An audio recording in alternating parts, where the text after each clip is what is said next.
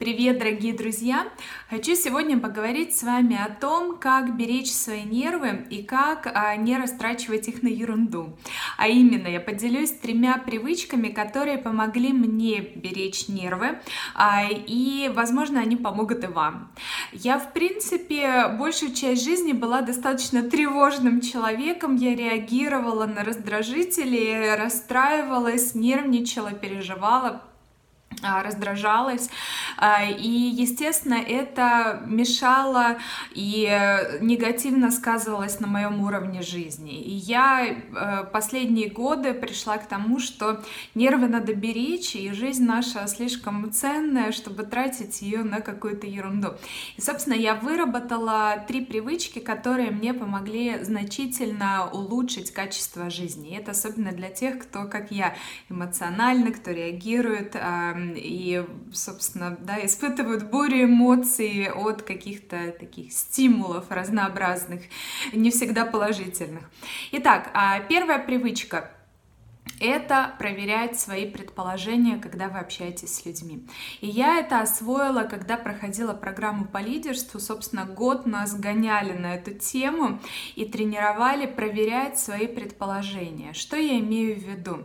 В коммуникации вы наверняка много раз а, замечали. Главные конфликты происходят тогда, когда мы не поняли, что человек имел в виду.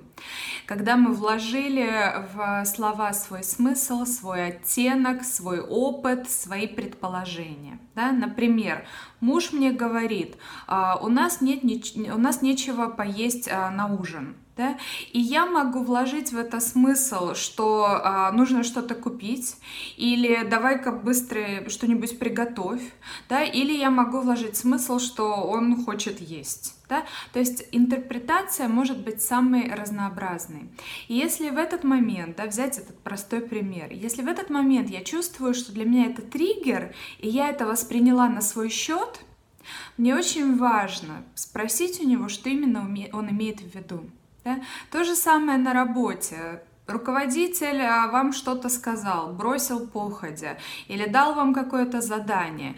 И если вы чувствуете, что для вас это стало триггером, вы начали эмоционально на это реагировать, или за этими словами или за этой просьбой потенциально кроется какая-то нервозная ситуация, очень важно в этот момент остановиться и уточнить, правильно ли вы поняли человека. И не только его слова, а его посыл.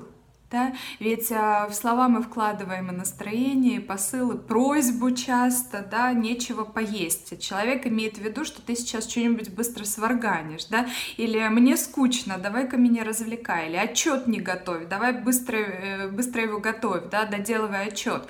А, может человек это вложить, а может и не вложить, а мы можем это вложить. Да, и человек, может, походя сказал какую-то фразу, что я проголодался, или ой, отчет не готов, да, а мы уже себе накрутили, что он хочет, чтобы мы бросили все свои дела и занимались отчетом. И часто, на самом деле, это совершенно не так, да. И к чему это приводит? К тому, что мы начинаем накручивать, нервничать из-за того, что на самом деле, а, возможно, и не является правдой. Поэтому вот эта привычка проверять свои предположения, правильно ли я интерпретировала слова и посыл человека, это привычка, которая мне сэкономила много-много нервов. И а, раз за разом я видела, как нечетко я интерпретировала слова собеседника, как я вкладывала свои дополнительные смыслы, какие-то настраивала слои, которых на самом деле и в помине не было. Да, и таким образом, а, проверяя, а, узнавая, что именно человек имел в виду, я себе экономлю потенциально нервы от каких-то недопониманий, непониманий, конфликтов, сложностей в отношениях и так далее. Да, и здесь очень важно не бояться этого. Как это делать? Можно напрямую сказать, спросить, а что именно ты имеешь в виду? Или я правильно поняла, что ты хочешь, чтобы я сейчас остановилась, а, перестала делать то, что я делаю, и пошла делать отчет, да? А, или ты проголодался, ты, ты от меня что-то хочешь, или ты просто констатируешь факт, да? И э, со временем вот я начала активно работать с этой темой давно. Я проходила программу 2014-2015 год. Да, соответственно, несколько лет я работала с этой темой, и я нашла для себя, сформировала арсенал а, фраз, которые мне помогают проверять мои предположения. Дальше, следующая привычка, которая помогает экономить вре- э, нервы. Извините, что я э, машу ру- ручкой, я ее уберу. А, не вникать в драму и жалобы других людей. Здесь даже не буду сильно много распинаться, да, но я такой человек очень сопереживающий, я долго была спасателем, мне нужно было всем помогать и всех вокруг спасать, чтобы чувствовать себя хорошо и значимой и полезной, а пока не поняла, что, собственно, помогая другим, я очень сильно мешаю себе своему качеству жизни. И поэтому постепенно я выработала привычку не вникать в драму чужую и не вникать в чужие жалобы, пока человек конкретно не попросит меня о помощи. Или я не вижу, что ну действительно это крик о помощи и, и э, человек просто ну не может найти слов. И тогда опять же я проверяю свои предположения. Да, ты сейчас от меня, да, тебе нужна помощь, ты хочешь со мной поговорить, ты хочешь проговорить это, да, я проверяю, что действительно это то, чего человек хочет, иногда и не хочет. А, и если я вникаю все-таки в драму и жалобы, то я это делаю максимально продуктивно, да, то есть я готова с тобой поговорить на эту тему, но с условием, что мы куда-то идем. Мы не будем просто жаловаться, а мы будем искать решение. Да, и так как я, у меня талант генерировать решение на любую проблему, я здесь готова помочь. Но слушать жалобы, вникать в драму, которая не ведет к какому-то разрешению ситуации, я не готова. Да, мне моя нервная система дороже, мое внимание ограниченный ресурс, и я его направлю э, куда-нибудь в другое место, чем вот эта вот э, бесполезная жалоба. Да, то есть вторая привычка — это не вникать в драму и жалобы других людей. И третья привычка, я думаю, что вы догадаетесь, это не пытаться менять других людей. А к этому я шла долго, я думаю, что мы все, да, мы всю жизнь, наверное, к этому идем, или многие годы мы идем к осознанию, что других людей невозможно изменить.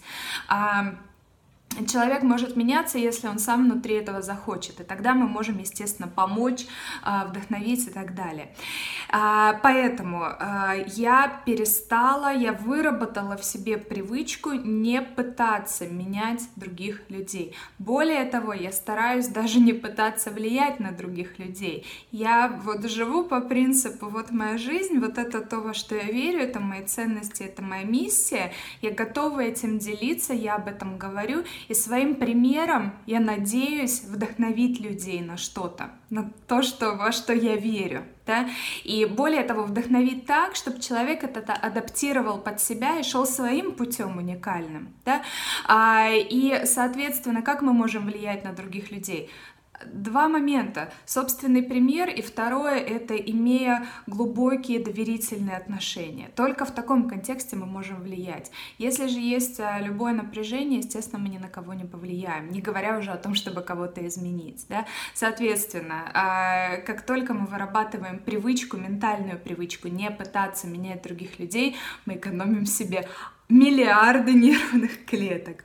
Итак, напоминаю, три привычки, которые мне сэкономили огромное количество нервов а, и а, минут, часов, если не дней вот такой нервозности. Первое, проверять свои предположения по поводу того, что вам говорят люди, не вникать в чужую драму и жалобы и не пытаться менять людей. А, поделитесь в комментариях, а, какая привычка вам больше всего по душе, какую привычку вы точно точно хотели бы развивать. Не пытайтесь э, их э, прививать все одновременно, так не работает наш мозг. Выберите одну, которая вам ближе всего, которая больше всего повлияет на вашу жизнь сейчас, и сфокусируйтесь на ней. А, и напишите в комментариях, какая привычка вам по душе, над чем вы поработаете.